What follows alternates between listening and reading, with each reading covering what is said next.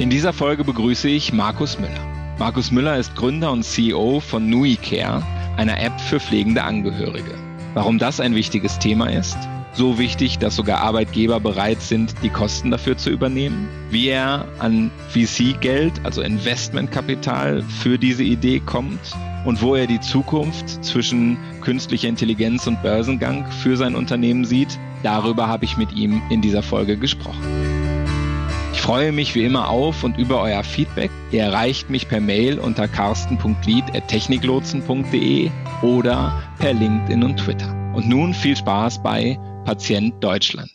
Herzlich willkommen bei Patient Deutschland, Markus Müller. Schön, dass du da bist. Hallo Carsten, freue mich sehr da zu sein. Wie immer zu Anfang ähm, würde ich dich bitten, stell dich und deinen Werdegang doch unseren Hörern mal vor. Ähm, das Ende können wir schon mal verraten. Das Ende ist Nui, ein äh, Startup äh, im, im Care-Bereich, im Pflegebereich, in der Digitalisierung des Pflegebereichs. Aber ähm, erklär uns doch mal ein bisschen, ähm, was hast du denn gemacht, bevor du NUI gemacht hast? Ja, mache ich sehr gerne. Vielleicht fange ich äh, einfach kurz beim Ende meines Studiums an, weil ich habe tatsächlich Jura studiert und das hat ja jetzt nicht so viel mit Software und mit dem Gesundheitsmarkt zu tun. Mein Beileid an dieser Stelle. ich würde es auch tatsächlich nicht nochmal machen. Es ist zwar ein super spannendes Studium, aber die Zeit ist einfach zu lang. Sieben Jahre für ein Studium ist, ist aus meiner Sicht einfach zu lange. Nichtsdestotrotz habe ich in dieser Zeit, weil ich eigentlich schon immer wusste, dass ich nicht den klassischen Juristenweg einschlagen will, viele Sachen ausprobiert. Und das war auch eine tolle Zeit, weil man viel testen konnte, viel probieren konnte. Und ich habe durch dieses, durch in diesem Studium bin ich auf dieses Thema gestoßen, Mobile Computing, die Vorgänger der Smartphones, die hießen damals Organizer. Und die haben mich total fasziniert. Da gab es eine Firma, die hieß Palm. Die älteren Zuhörer kennen die vielleicht noch. Das war sozusagen ein Smartphone ohne Telefon, sondern nur mit einer eben Organizer-Funktion, wo man seinen Kalender und seine E-Mails synchronisieren konnte, aber eben über Kabel.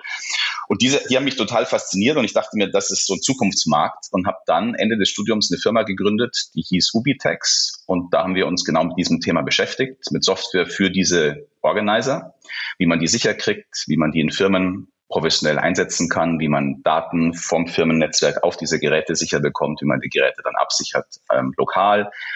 Und diese Firma haben wir 2002 gegründet und die ist dann gewachsen wie ein klassisches Startup.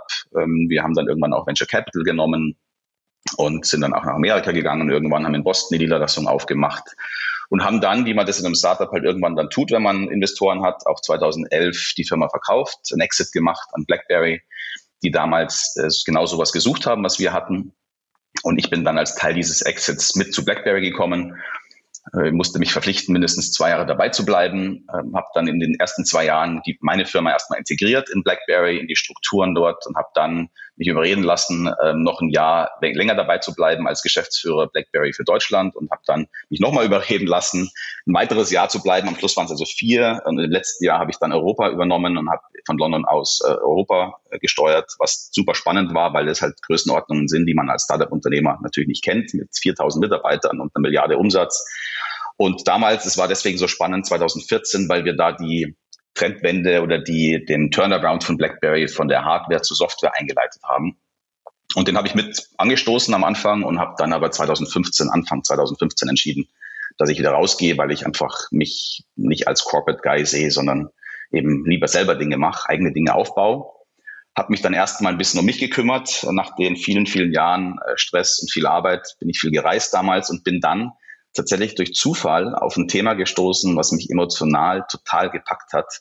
Und zwar das Thema Hospizarbeit. Mhm. Also Sterbebegleitung. Mhm. Ist ja eine Sache, die man ehrenamtlich machen kann in Deutschland. Habe mich dann informiert, habe mich auch ausbilden lassen als ehrenamtlicher Hospizbegleiter in München bei einem Hospizverein und habe dann auch tatsächlich einige Jahre als Hospizbegleiter ehrenamtlich gearbeitet.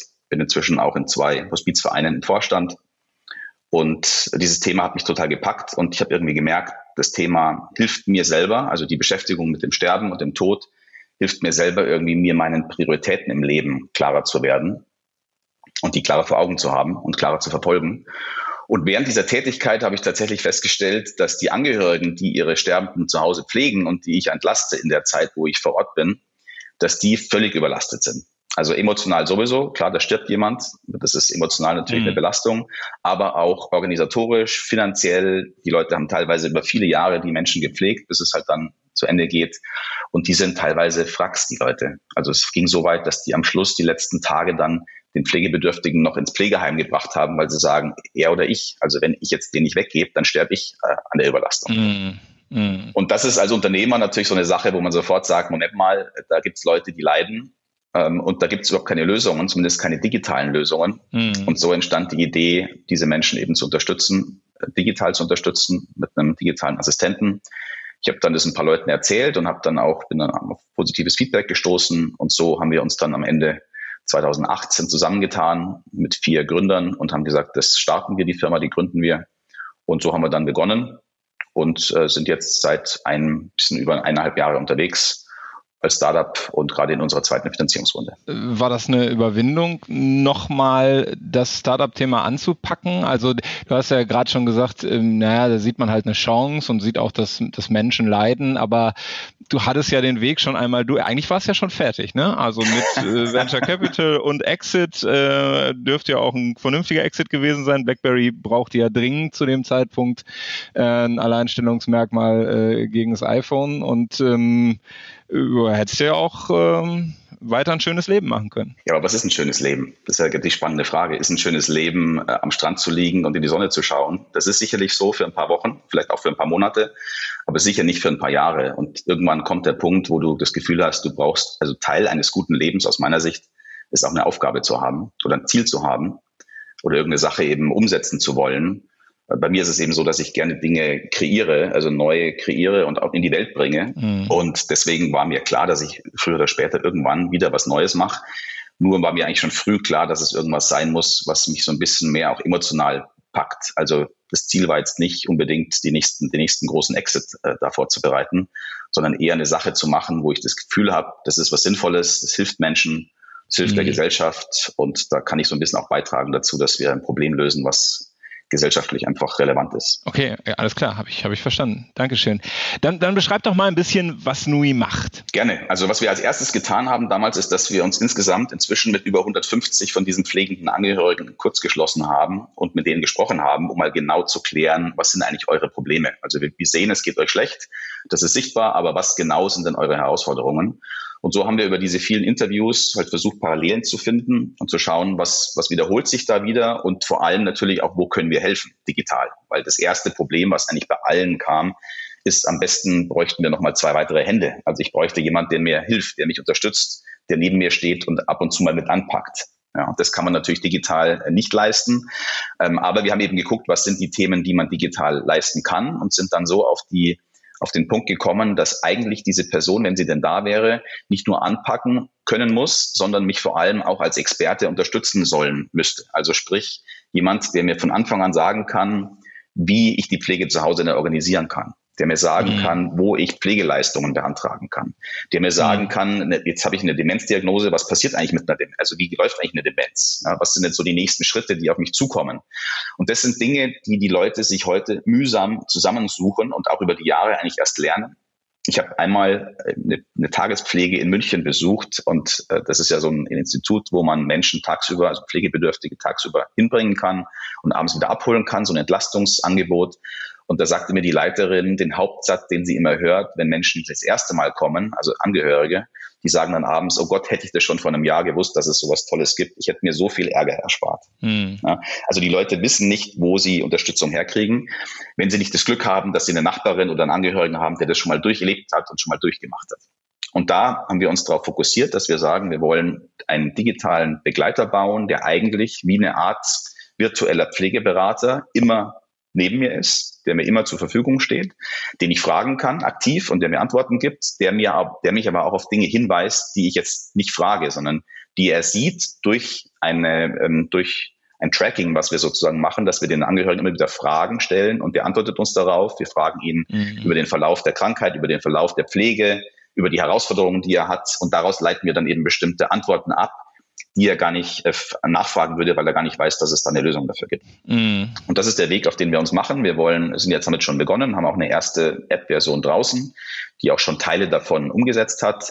Aber unser Ziel ist es eigentlich, eine intelligente Plattform zu bauen, weil so ein Pflegeberater, so ein menschlicher Pflegeberater hat natürlich auch eine Intelligenz und kann Dinge ableiten und nachvollziehen. Und das soll die Maschine am Schluss eben auch können sodass es eben für uns auch wichtig ist, dass wir ähm, da eine künstliche Intelligenz am Schluss aufbauen, die eben wie so ein echter Pflegeberater mir in allen Bereichen eigentlich helfen kann. Ich kann mich da so insofern äh, reinversetzen, dass, dass wir, ähm, wir sind ja IT-Anbieter in der ähm, Sozialwirtschaft und natürlich haben unsere Kunden auch Pflegeberatungsstellen, ja, also wo Angehörige anrufen zum Beispiel relativ klassisch noch und sich erkundigen, können Sie mir helfen, einen freien Heimplatz zu finden? Können Sie mir helfen? Ich habe hier gerade einen ablehnenden Bescheid bekommen, ich komme nicht in oder mein mein Angehöriger kommt nicht in irgendeine Pflegeklasse und so weiter. Ähm, also das ist und ich weiß, weil wir auch Einführungen da begleitet haben, dass das ein ähm, ja, dass das ein, ähm, ein Geschäft ist, wo äh, die Berater auch sehr viel wissen müssen, aber eben auch sehr viel Einfühlungsvermögen äh, haben müssen. Also die, die, die KI, die ihr da im Sinn habt, äh, das würde wahrscheinlich schon äh, eine, eine ziemliche Herausforderung sein. Äh, plant ihr da Zwischenschritte, also so, ein, ich sage jetzt mal halb, halb menschliche Dinge, die dann sozusagen erstmal unterstützt werden oder was, was schwebt euch da so vor? Definitiv. Also genau die gleichen Erfahrungen haben wir auch gemacht. Und ich glaube auch nicht, ehrlich gesagt, auch in der Endausbaustufe, dass eine rein digitale Lösung jetzt die Lösung ist, äh, alles aller Probleme, sondern es wird immer, aus meiner Sicht wird es immer eine hybride Lösung sein, weil du eben manchmal einfach die Situation hast, dass ein Angehöriger sagt, jetzt bin ich emotional völlig am Ende und ich brauche jetzt mal einen Menschen, der mir fünf Minuten zuhört und mit dem ich sprechen kann. Und da hilft ihm ein Bot nichts. Auch selbst wenn der Bot Einfühlungsvermögen hätte, was heute ja noch schwierig ist, ja, selbst dann, wenn ich weiß, das ist ein Bot, dann fühle ich mich ja nicht wirklich verstanden. Also deswegen glauben wir jetzt nicht, dass wir alles ersetzen können, was es momentan gibt und sagen, das ist die Zukunft. Künftig brauchen wir keine Pflegeberater mehr, sondern wir glauben halt, dass es, und das sind diese Zwischenschritte, die du angesprochen hast, dass es eigentlich immer ähm, auch die Möglichkeit braucht, wenn man als Angehörige eben die, den Wunsch hat, per Knopfdruck quasi dann sich per Chat oder auch eben per Telefon mit einem echten Menschen, einem Pflegeberater zu verbinden. Das ist auch auf unserer Roadmap, dass wir da so einen Service mit einbauen. Ob wir den dann selber realisieren, also selbst jetzt die Pflegeberater in ein Callcenter setzen oder ob wir, ob wir das mit Partnern umsetzen, da sprechen wir bereits mit einigen, mhm. ist noch nicht ganz klar, aber diese Funktion wird definitiv eingebaut werden müssen. Ja, spannend. Das heißt, ihr habt schon eine, eine App und die ist schon äh, auch ein paar äh, hundert äh, runtergeladen und in, in Gebrauch oder wie kann ich mir das im Moment vorstellen? Ein paar tausendmal. Ein paar tausendmal, genau. okay. Äh, genau, die, die, ist schon im Gebrauch. Es ist so, dass wir uns entschieden haben, bei dem Vertriebsweg jetzt nicht den klassischen B2C-Weg einzuschlagen und das quasi an den Endkonsumenten zu vermarkten, mhm. sondern wir haben am Anfang überlegt, wer hat denn noch Probleme mit dieser Situation? Also wer könnte denn noch ein Interesse haben, daran, diese Leute zu unterstützen. Und da sind uns auf der einen Seite Versicherer eingefallen, weil die natürlich irgendwie am Ende des Tages die Pflege bezahlen müssen. Mhm. Bei der Versicherung ist so ein bisschen die Herausforderung, dass das mal, etwas zähe Konstrukte sind, die langfristig, ähm, die man langfristig penetrieren muss, um dann am Schluss die als Kunden zu gewinnen. Deswegen dachten wir, kurzfristige Erfolge können wir vielleicht eher über Unternehmen erzielen. Und zwar indem wir Unternehmen ansprechen, ob die nicht diese App für ihre Mitarbeiter, die betroffen sind von so einer Situation, also Vereinbarkeit von Pflege und Beruf als Stichwort, ah, okay, okay. ob die nicht das als Benefit für die Mitarbeiter bezahlen. Und da haben wir jetzt auch die ersten Erfolge schon gemacht, haben die ersten Kunden äh, abgeschlossen und äh, die sind jetzt dabei, die, die Lösung auszurollen, sprich, das ihren Mitarbeitern publik zu machen, darüber halt auch Webcasts zu machen zum Beispiel. Wir führen die dann auch ein, also jetzt stellen auch vor, was genau die App macht. Und dann kann sich der Mitarbeiter die App komplett anonym, das merkt keiner, also nicht mal der Arbeitgeber, kann mhm. er sich die runterladen und mit einem speziellen Freischaltcode dann eben kostenlos auch nutzen. Mhm. Und der und das, das Unternehmen, also ich sage jetzt mal, das ist irgendein Konzern, mhm. äh, der, der das gerne in sein Kümmererportfolio aufnehmen möchte, der bezahlt euch dann sozusagen. Mhm, genau, wir vereinbaren mit denen auch eine sogenannte Flat Fee, also sprich, die zahlen abhängig von der Anzahl der gesamten Mitarbeiter, bezahlen die für ein Jahr einen fixen Betrag. Also wir machen das nicht nutzungsabhängig, weil wir die Unternehmen auch mit ins Boot holen wollen und sagen wollen, jetzt, wenn ihr schon so einen Betrag am Anfang zahlt, dann promotet die Lösung auch intern entsprechend, weil das ist der Kern des Erfolgs am Ende. Wenn es auf irgendeiner Unter Unterseite im Intranet verlinkt wird, dann findet es keiner und dann wird es auch nicht benutzt. Und deswegen motivieren wir die Unternehmen eben zu sagen, äh, macht es proaktiv, geht proaktiv raus, sprecht zu diesem Thema Pflege eben die Menschen proaktiv an, bietet da auch anonyme Webcasts an, wo die Leute sich anonym einwählen können, weil es tatsächlich in Deutschland immer noch ein Tabuthema ist, das Thema Pflege. Also die Mitarbeiter kommen nicht und schreien hier, juhu, ich habe einen pflegenden Angehörigen, helft mir mal bitte, sondern das wird oft eben totgeschwiegen, auch weil die Leute Angst haben, wenn jetzt eine Beförderung ansteht und mein Chef hat zwei zur Auswahl und er weiß, ich habe einen Vater, der pflegebedürftig ist und kann jederzeit ausfallen und muss vielleicht mal früher weg, dann nimmt ja. er im Zweifel den anderen. Ja. Ja. Und ob das dann so ist oder nicht, ist eine andere Frage, aber diese Ängste bestehen und deswegen halten sich die Menschen da eigentlich eher zurück, sich da zu outen. Ja, und, und ich sag mal doppelt, wenn man auch noch bedenkt, dass ihr ja, wie du es beschrieben hast, quasi mentale Unterstützung bietet und das ja auch ein Stück weit äh, sicherlich ist, fühlen sie sich manchmal überfordert, dann nutzen sie unsere App. Wir versuchen das so gut wie möglich äh, abzufedern. Äh, das ist ja auch ein, ja, vielleicht ein bisschen Eingestehen von Schwäche, die man ja auch mitunter nicht zeigen darf in Deutschland und wo man einfach sagt, nein, das, du willst ja wohl noch eben deine Mutter gepflegt kriegen hier, äh, neben Job, zwei Kindern und äh, überhaupt. Ähm, das wirst du aber noch hinkriegen. Genau. Das ist die sogenannte Sandwich-Generation, die du ansprichst. Also die, die Kinder haben und Eltern, die pflegebedürftig sind. Das heißt, die sind als Sandwich dazwischen. In der Mitte müssen auf der einen Seite sich um Kinder kümmern, die noch äh, Unterstützung brauchen und eben Eltern, die auch Unterstützung brauchen. Und es haben die meisten Unternehmen, muss man fairerweise sagen, schon erkannt, dass da ein Bedarf besteht. Mhm. Also es gibt eigentlich wenig Firmen, die da gar keine Angebote bisher haben. Was wir halt nur sehen, ist, dass diese Angebote Stand heute alle analog sind. Es gibt also da Hotlines, die man anrufen kann zum Beispiel. Und da habe ich einfach zwei Themen damit. Das eine ist, ich muss mich halt outen, zumindest mal mit meiner Stimme. Also ich, auch wenn mich der vielleicht mhm. nicht kennt und ich meinen Namen nicht sagen muss, ist es trotzdem eine Hürde, die da ist. Und ähm, zum Zweiten ist es halt eine einmalige Hilfe. Also ich rufe halt einmal an, kriege eine Antwort und dann bin ich erstmal wieder raus. Und da wollen wir mit einer digitalen Lösung, die zum einen viel niederschwelliger ist, ich lade mir die in App Store runter, merkt kein Mensch, auf mein privates Smartphone, wenn ich möchte sogar, kriegt keiner mit.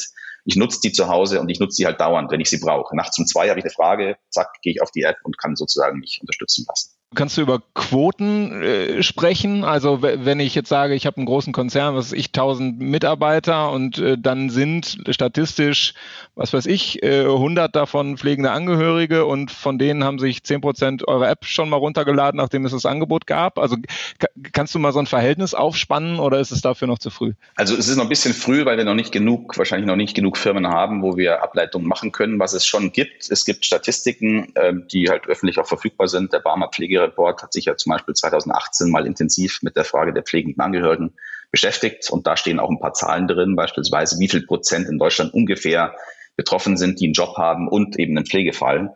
Und man geht davon aus, das sind jetzt eben Zahlen, die auch ein bisschen breit sind, dass zwischen 6 und 20 Prozent aller, aller Arbeitnehmer in Deutschland von so einem Pflegefall betroffen sind. Also der Barmer Pflegereport damals sagte, glaube ich, dass 6 Prozent der Arbeitnehmer sind die Hauptpflegeperson, also die Person, die sich hauptsächlich um den Vater oder die Mutter oder wen auch immer kümmert. Und der Rest, also so zwischen ähm, eben von dann 6 bis 20 Prozent, geht man davon aus, dass das Menschen sind, die sind involviert in den Pflegefall. Sprich, da gibt es dann eben schon was ich, die Mutter kümmert sich um den Vater, aber ich bin als Sohn eben ab und zu auch dabei. Am Wochenende helfe ich oder am Abend helfe ich mal.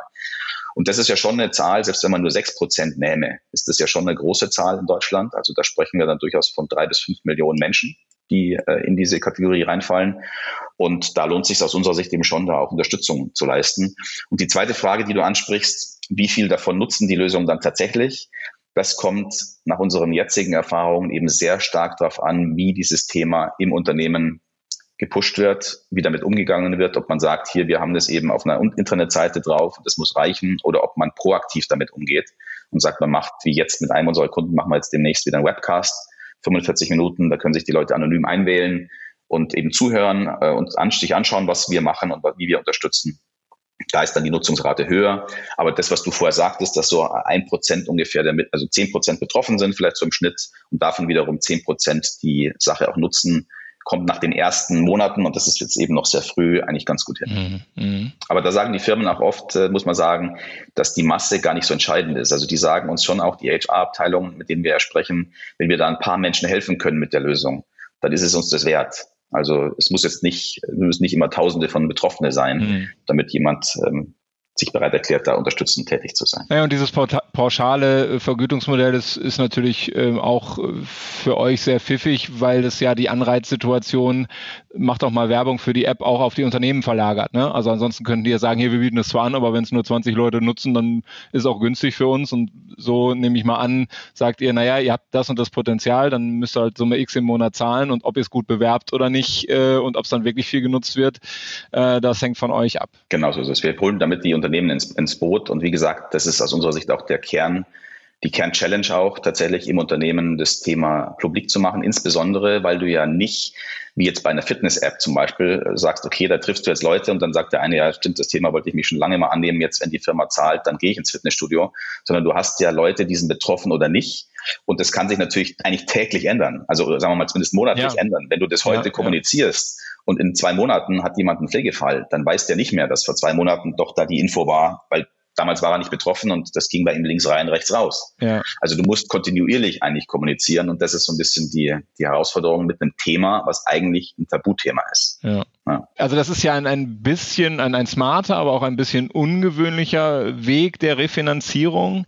Ähm, war euch von Anfang an klar, ihr müsst so einen ungewöhnlichen Weg äh, gehen? Also ähm, habt ihr relativ früh ausgeschlossen, dass die Angehörigen das selber bezahlen oder dass das eine Kassenleistung wird oder so etwas, äh, seid ihr den Weg erst gar nicht gegangen oder äh, seid ihr dann, sagen wir mal, habt ihr das wenigstens probiert und dann irgendwann wieder äh, verworfen, weil das deutsche System ja da doch sehr steinig ist? Also wir haben es tatsächlich nicht probiert, weil wir uns am Anfang schon überlegt haben, was gibt es für Varianten und wir haben drei Varianten, drei mögliche Go-to-Market-Wege sozusagen identifiziert. Der erste ist eben das klassische B2C-Thema, dass man direkt den Konsumenten anspricht und den Angehörigen halt über Werbung und über Internet und so weiter versucht zu kriegen. Das ist halt ein Thema, was als Startup relativ teuer ist, weil wenn du anfängst Werbung zu machen und dann kommt Fernsehwerbung und dann versuchst du irgendwelche Plakate und so weiter, dann bist du schnell in den Millionen, Millionenhöhe für Marketingausgaben und die hat man als Startup am Anfang nicht. Deswegen haben wir gesagt, gibt es nicht noch smartere Wege, wenn man so, und das zweite Problem war noch, dass wir von vielen gehört haben, die gesagt haben, Deutschland ist ein Vollkasko-Markt, die Menschen haben Vollkasko-Mentalität, alles was Pflege und Krankheit betrifft, muss die Krankenkasse oder muss jemand anders bezahlen. Ich bin nicht bereit dafür Geld auszugeben. Ja, das war so der Start, als wir begonnen haben.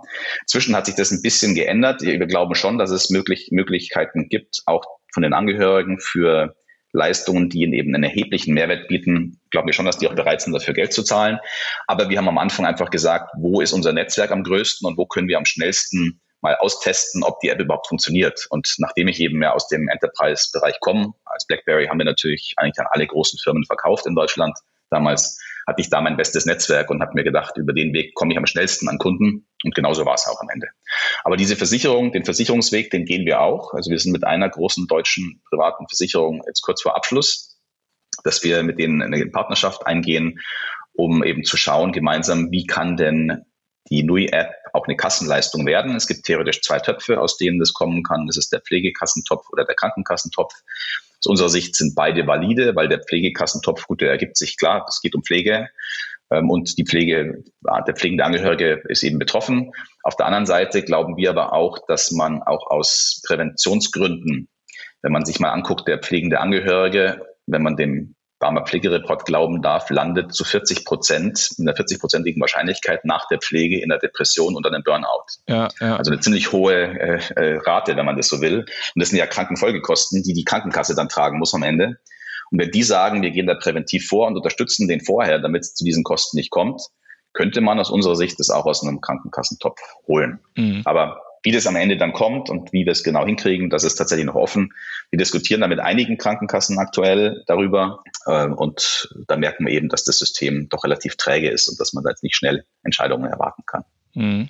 Die, dieses, dieses System der, dieser Exklusivverträge, wo, wo ich übrigens finde, die Krankenkassen haben sich da in den letzten Jahren wirklich verdient gemacht, um, um gerade um App-basierte Lösungen, ähm, also ich sagen, ich teile da nicht unbedingt das Bild, dass die besonders träge waren, sondern Einzelne haben sich da wirklich hervorgetan und auch so die Pioniere der, der App-basierten Gesundheitsdienste durchaus ähm, gut äh, gepusht. Ähm, ist, ist dieses Thema digitale Gesundheitsanwendungen, also DIGA, ähm, für euch damit auch spannend? Da hat ja das Gesundheitsministerium jetzt das erste Mal einen offiziellen Weg auch äh, ja. sozusagen als Kassenleistung aufgesperrt. Oder seid ihr da nicht in der richtigen ähm, Risikostufe sozusagen? Also was die DIGA und das DVG im ersten Schritt gemacht hat, ist, dass man sich ja ausschließlich auf Krankheiten fokussiert hat. Und zwar mhm. ist ja eine der Voraussetzungen für die DIGA, dass man entweder Krankheiten erkennt, therapiert oder monitort. Und unter alle drei Bereiche fällt eigentlich Pflege nicht, weil Pflege erkennt keine Krankheit, therapiert keine Krankheit und monitort eigentlich auch keine Krankheit, sondern befasst sich eigentlich mit der Frage, wie gehe ich mit dem Symptom um. Also es gibt ein Symptom, eine Demenz zum Beispiel, und jetzt muss ich damit irgendwie umgehen. Oder es gibt einen Schlaganfall und es gibt einen gelähmten Arm. Jetzt ist die Frage, wie gehe ich mit diesem gelähmten Arm um? Ich therapiere den aber nicht, diesen Arm, sondern es geht nur um die Frage, wie kann ich da sozusagen täglich bei der Pflege mit diesem Symptom umgehen. Mhm. Und das hat man wohl auch bewusst gemacht. Ich war letzte Woche gerade im Bundesgesundheitsministerium und habe da mit den entsprechenden Leuten gesprochen. Die haben auch gesagt, dass das Thema Pflege bewusst in der ersten Kategorie ausgenommen wurde im ersten Wurf und dass man sich aber jetzt intensiv in der zweiten Iteration mit der Frage der Digitalisierung in der Pflege beschäftigt. Und deswegen glauben wir, wenn es denn kommt und wenn es auch bald kommt, dass wir dann im zweiten Schritt von dieser, wie auch immer das dann heißt, digitalen Pflege-App oder wie auch immer, profitieren könnten. Ja, stark. Und äh, dementsprechend, du hast eben gesagt, ähm, ihr seid an Finanzierungsrunden dran. Ähm, also in welcher Größenordnung? Seid ihr da auf, auf äh, Series A Level oder äh, wo, wo seid ihr da gerade so? Also wir sind in einer kleinen siebenstelligen Runde dran. Das ist eben, ich sage immer Seed 2 dazu, weil wir hatten letztes Jahr eine Seed 1 und jetzt ist es eine Seed 2. Es ist noch keine mhm. klassische Series A, weil wir einfach noch zu wenig äh, Proof Points haben. Also wir haben noch zu wenig Nutzer, zu wenig Kunden, zu wenig Umsatz. Und das ist eigentlich das Ziel, das jetzt über diese Seed 2 Runde abzubilden und zu beweisen, dass es funktioniert in Deutschland, die ersten Versicherer als Kunden zu gewinnen, die ähm, Basis der Unternehmen, die es nutzen, eben auszuweiten, natürlich auch Funktionalitäten noch in das Produkt zu bringen, auch intelligente Funktionalitäten. Momentan ist die App jetzt noch nicht so intelligent, sondern äh, es gibt so ein paar Regeln beispielsweise, die wir halt abgebildet haben, aber da ist jetzt noch keine echte Intelligenz drin. Das wollen wir die nächsten ähm, 18 Monate schaffen und dann eben mit diesen Beweisen dann eine Series A machen. Und wir sehen durchaus schon auch, nicht nur in Deutschland, sondern auch international Potenzial, weil das Thema Pflege ja in allen Ländern eigentlich äh, kritisch ist. Ja, ich werde mich noch ein bisschen dran gewöhnen müssen, dass äh, Series A, also dass Seed-Runden jetzt siebenstellig sind und äh, ich glaube zu Ubitex-Zeiten wäre wär das auch schon eine Series A gewesen vom Volumen her. Aber okay. Ja, nicht ganz. Also zweite Seed-Runde. Bei Ubitex damals hatten wir eine Series A mit drei Millionen tatsächlich. Ähm, die Seed-Runde war bei uns damals auch schon, äh, gut, wir hatten auch zwei Seed-Runden, zweimal 800.000. Insofern, ähm, ja, aber wie man das am Schluss nennt, ist ja auch eigentlich, spielt ja eigentlich keine ja, große Rolle. Ja. Wenn du mit Amerikanern sprichst, dann lachen die dich aus. Also bei denen sind Seed-Runden drei, vier Millionen und eine Series A ist eigentlich unter zehn Millionen, fängt die gar nicht an. Ja, aber dir geht's, dir geht's sozusagen, wenn du es so nennst, darum, Mensch, ihr seid mit dem Produkt noch in einem Stadium, wo so Product Market Fit ähm, äh, sozusagen noch den letzten Schliff äh, genau. braucht, bevor ihr dann mit einer, mit einer Series A, ähm, also das muss man vielleicht den, den Zuhörern auch nochmal erklären, die eher aus dem Gesundheitsbereich kommen, das sind halt äh, die Frage, was, was tut man eigentlich mit dem Geld, das man von so einem Risikokapitalgeber äh, bekommt? Äh, ist das eher noch Produktentwicklung oder ist das auch Marktdurchdringung? Bei einer, bei einer Series A wäre es sozusagen auch schon viel dann, wie du eben mal beschrieben hast, äh, Marketinggelder und Wachstumsgelder ja. und äh, da seid ihr noch nicht ganz, ähm, genau. ihr seid sozusagen dabei, das Produkt noch ein bisschen runder zu machen. Genau, bei der Series A weiß, weiß man eigentlich, dass es funktioniert, man braucht nur Geld, um es zu skalieren skalieren. Und wie es genau funktioniert, da sind wir noch dran. Das ist sozusagen ja. jetzt noch das Ziel für die nächsten Monate. Wie ist das so? Man äh, kommt mit einer Pflege-App und die ähm, äh, VC-Szene, also die Venture Capital-Szene, rennt einem die Türen ein? Oder äh, wie muss ich mir das vorstellen? Schön wäre es. Also was, was positiv tatsächlich ist, ist, dass jeder das Potenzial im Pflegemarkt sieht. Also wenn man sich die Zahlen anschaut der Pflegebedürftigen, ist das, sind das ja Zahlen, die jedes Jahr steigen. Wir hatten letztes Jahr in Deutschland 4,2 Millionen Pflegebedürftige. Das war ein Plus von, ich glaube, 8 Prozent. Und äh, das Spannende ist, dass 80 Prozent von denen ambulant gepflegt werden, also genau unsere Zielgruppe. Wir kümmern uns ja nicht um die, die im Pflegeheim sind, weil die werden ja versorgt. Da gibt es ja professionelle Pflegekräfte. Auch dafür gibt es Lösungen, auch digitale Startups, die daran arbeiten.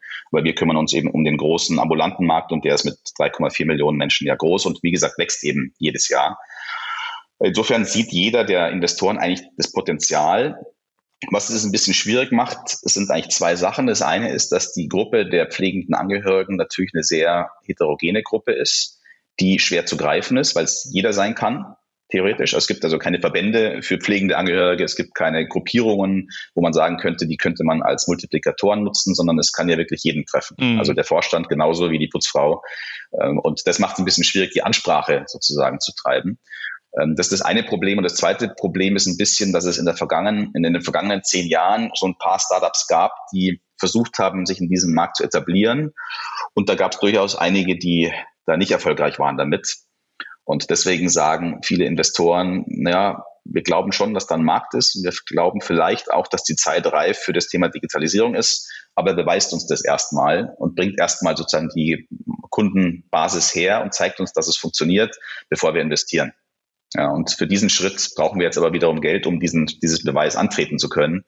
Und deswegen sind es in der jetzigen Phase eigentlich meistens Angels, die äh, Geld investieren, also auch okay. Angels, die größere Beträge investieren, die ans Team glauben, die an uns glauben, die vielleicht auch, das ist auch spannend, die meisten haben auch einen persönlichen Bezug, also haben das mal selber erlebt, so eine Pflegesituation, ja. wissen, wie schwer das ist, so jemanden zu Hause zu pflegen und sagen einfach auch, das ist ein Thema, was wichtig ist, das ist gesellschaftlich ein wichtiges Thema und das unterstützen wir nicht nur mit diesem Profit-Gedanken, sondern eben auch, weil wir glauben, dass das eine gute Sache ist. Also das wäre auch jetzt nochmal meine Frage gewesen. Gibt es eigentlich schon, also hat sich die VC-Seite da eigentlich schon sortiert und gibt es schon spezialisierte Fonds, die sagen, hier Gesundheit und, und, und Healthcare ähm, und, und, und Pflege, das ist unser Thema, da investieren wir ähm, gezielt ähm, oder ist das, weil die, na ich sag jetzt mal, da ist die Startup-Seite ist ja auch noch nicht so wahnsinnig sortiert und deswegen ist die VC-Seite ähm, auch noch nicht so sortiert. Also wenn du jetzt sagst, du sprichst von Angels, deutet ja ein bisschen darauf hin, dass äh, zumindest im Seed-Bereich ähm, auf, der auf der institutionellen Kapitalgeberseite ähm, für das Thema noch nicht so viel Lobby ist? Es gibt tatsächlich doch einige Fonds, die auch in den letzten Monaten jetzt aus dem Boden gestampft wurden, die sich mit dem Thema Health beschäftigen, also E-Health beschäftigen. Es ist gerade vor kurzem wieder ein Fonds announced worden, ähm, der, glaube ich, 60 Millionen hat, ähm, wo einige Partner sich zusammengetan haben und eben nur für den Bereich Health ähm, einen Fonds aufgebaut haben. Also man sieht schon eine Fokussierung auf dieses Thema. Ich glaube, das Thema Pflege ist tatsächlich so ein bisschen ein Stiefkind von vielen. Äh, weil sie es, nicht genau packen können. Also jeder versteht das Problem, aber keiner weiß genau, wie man es lösen kann. Das ist ja auch der Grund, wieso es bisher noch nicht gelöst wurde. Also wir, wir sind jetzt nicht die Ersten, die sagen, okay, pflegende Angehörige haben ein Problem, was tun wir da? Es gab da durchaus andere Versuche vorab schon, also in den letzten Jahren. Es hat halt bisher keiner geschafft, wirklich den Durchbruch da zu erzielen. Und deswegen ist quasi die Frage eigentlich dann eher, traut man uns das zu oder glaubt man eben daran, dass wir jetzt diejenigen sind, die den Durchbruch schaffen?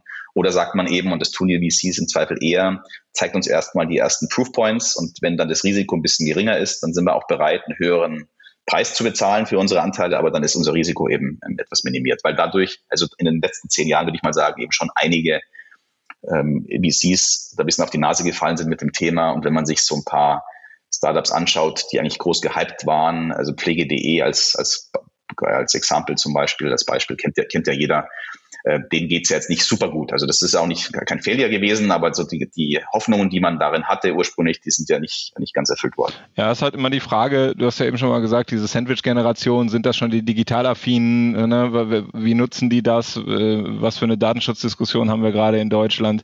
Ähm, deswegen, also da würde ich auch mal sagen, andere Märkte, die da als progressiver gelten, die Niederlande, Polen und so weiter. Äh, Juckt euch nicht in den Fingern, da nochmal ein, ein Proof of Concept äh, zu machen? Also ihr habt euch ja nun auch wirklich den schwersten Markt äh, ausgesucht. Das weiß ich gar nicht, ob das der schwerste Markt ist. Also unsere Erfahrungen sind eigentlich gar nicht so sehr, ähm, dass die Zielgruppe, natürlich gibt es in der Zielgruppe 80-jährige Frauen, die ihren Ehemann pflegen und die gar kein Smartphone haben. Ja, das ist immer so das Erste, was uns entgegengehalten wird. Und da sagen wir, ja gut, die gibt's und die, die sind halt dann einfach keine Zielgruppe. Also wenn wir sagen, es gibt drei bis fünf Millionen Menschen, die einen Job haben in Deutschland, und die jemanden pflegen nebenbei, dann ist die Wahrscheinlichkeit auch groß, dass das ist, also da ist kein 80-Jähriger dabei, sonst hätte er keinen Job mehr.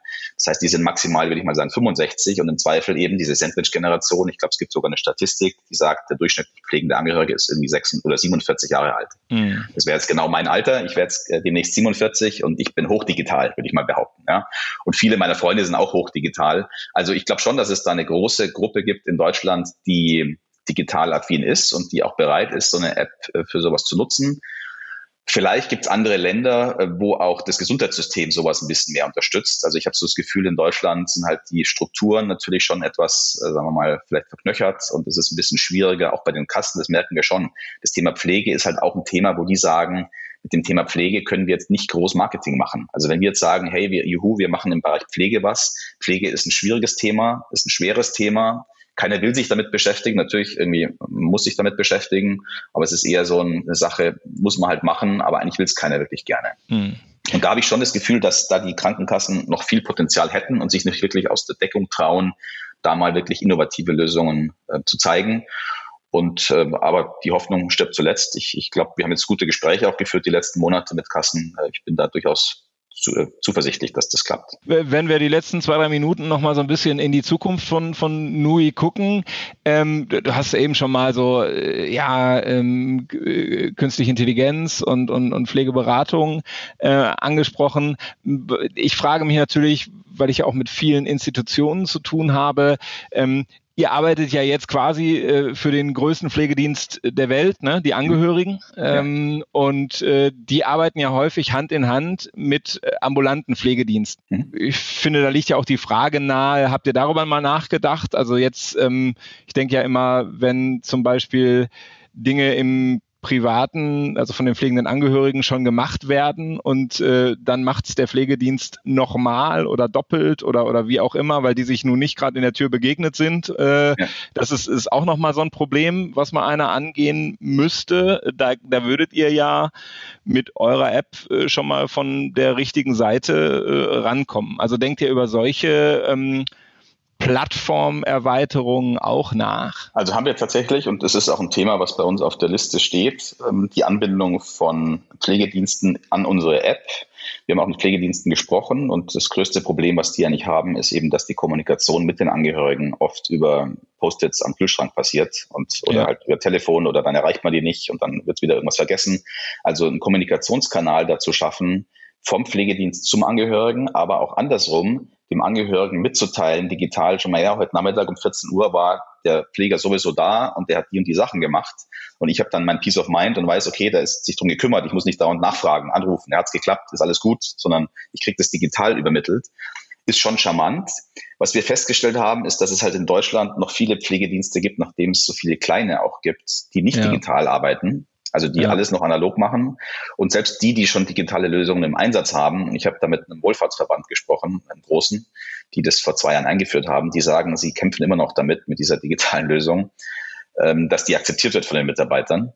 Ja, und wenn man sich die dann anguckt, die Lösung, dann wundert es einen als, sagen wir mal, als Experten auch nicht so sehr, weil, weil halt, sagen wir, in der Softwarebranche es oft Anbieter gibt, die eine Lösung funktional bauen und sagen, da sind alle Funktionen drin, aber den Nutzer nicht wirklich abholen und sagen, wie muss es denn eigentlich vom Nutzerflow, vom, vom Look and Feel sein, dass der sich da wohlfühlt. Und deswegen ist es ein bisschen schwierig, weil du setzt ja voraus bei so einer Anbindung, dass der Pflegedienst schon digitalisiert ist. Mhm. Und das ist in Deutschland noch nicht der Fall. Es ist ein spannendes Thema, weil wir haben in UK gibt es eine Firma, die heißt Birdie.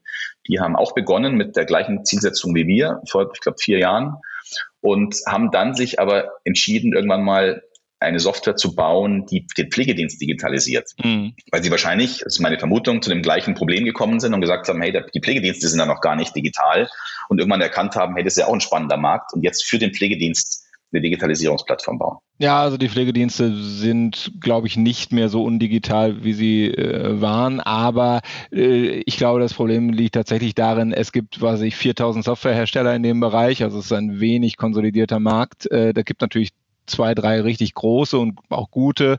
Und dann gibt's auch viel historisch gewachsene Dinge. Ne? Und das heißt, sozusagen die Konnektivität da hinzubekommen, auch sicher hinzubekommen, ähm, das ist in so einem stark segmentierten Markt äh, sicherlich eine, eine Herausforderung. Ähm, aber auf Sicht, wir kriegen immer weniger Pflegekräfte, wir brauchen immer mehr pflegende Angehörige. Und ich glaube, dass wir nicht nur bei den Angehörigen äh, die unterstützen müssen, äh, sondern auch äh, die ambulante Pflege unterstützen müssen.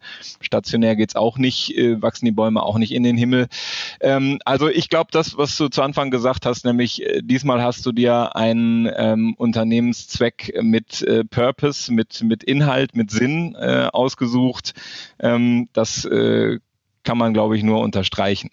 Äh, insofern wünsche ich euch und wünsche dir ganz viel Erfolg auf deinem Weg. Ähm, bin da mal gespannt, wer, wer dann irgendwann in äh, fünf Jahren der neue BlackBerry ist. Also äh, ja, also was äh, was für eine Struktur, also kann man ja auch alleine weiterführen, aber irgendwann, wenn man Venture Capital an Bord hat, soll es ja auch ein Exit geben. Äh, mal gucken, wer das auch sein könnte.